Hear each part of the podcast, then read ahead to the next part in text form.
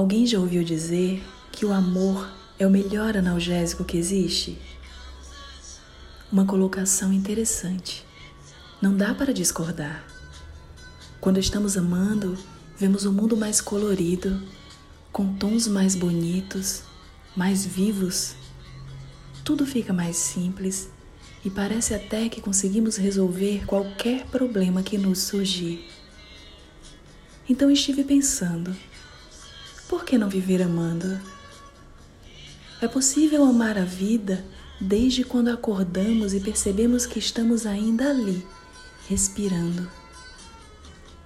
É possível amar nossos familiares, até aqueles com os quais precisamos de maior dedicação para que ocorra o entendimento de ambas as partes.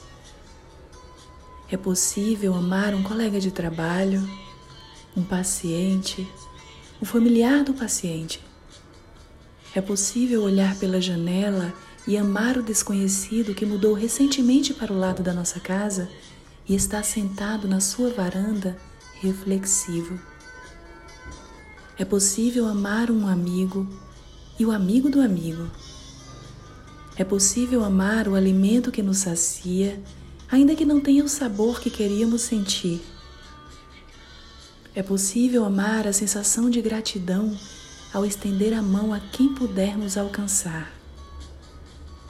É possível amar sem distinção de religião, cor da pele ou opção sexual e política. É possível amar a dor que nos mostrou o caminho do alento ou da cura. É possível amar um bichinho ou uma pedra, ainda que tropecemos nela, uma planta ou o céu com sol e lua.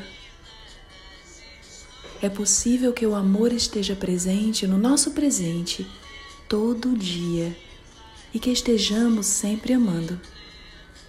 Daí, podemos até sentir medo, podemos perceber a angústia que volta e meia nos alcança, podemos nos inquietar às vezes com as dúvidas todas que nos chegam, mas estará tudo bem porque estaremos amando.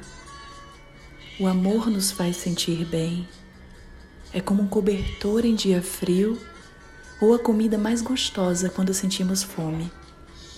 Amor é consolo, é abraço, é conforto.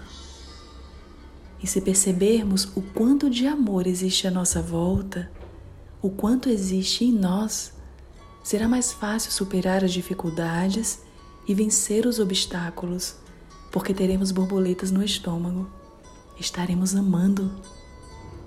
Perceberemos o que acontece em volta, estaremos dispostos a colaborar conosco e com quantos mais estiverem por perto, mas sem ar de sofreguidão ou pés arrastando no chão.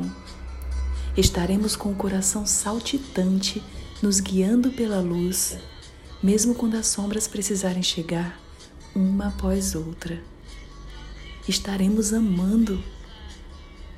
Lembremos de Jesus há 2020 anos atrás.